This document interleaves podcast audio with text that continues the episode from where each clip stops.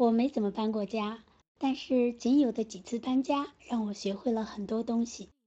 搬家前打包行李时，通常是从重要物件开始打包，日记、朋友的来信、相册，还有各种证件等等。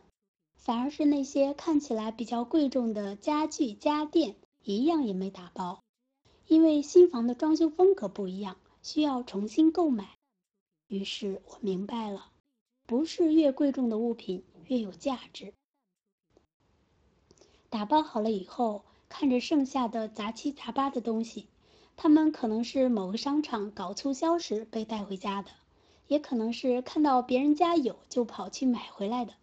查看了一下，有连包装都没拆过的豆浆机，两年都没派上用场的一次性水杯，打开用了一次就打入冷宫的音箱。为什么要让这些可有可无的物品挤占我们的空间呢？所以要学会给生活做减法。添置物品的时候，问一问自己，是不是真的没它不行？搬家是一个断舍离的过程。